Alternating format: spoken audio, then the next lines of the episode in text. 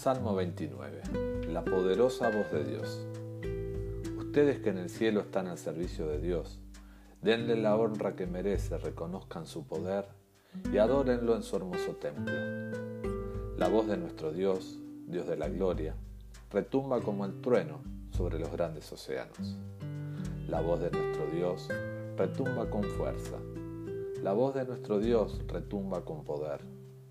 La voz de nuestro Dios derriba los cedros. Nuestro Dios derriba los cedros del Líbano. A los montes Líbano y Hermón los hace saltar como terneros, como si fueran toros salvajes. La voz de nuestro Dios lanza llamas de fuego. La voz de Dios sacude el desierto. Nuestro Dios sacude el desierto de Cadés. La voz de Dios retuerce los robles y deja sin árboles los bosques. Nuestro Dios es el Rey de las lluvias. Él se sienta en su trono para reinar por siempre. En su templo todos lo alaban y desde allí le pedimos que nos llene de fuerzas y nos bendiga con su paz.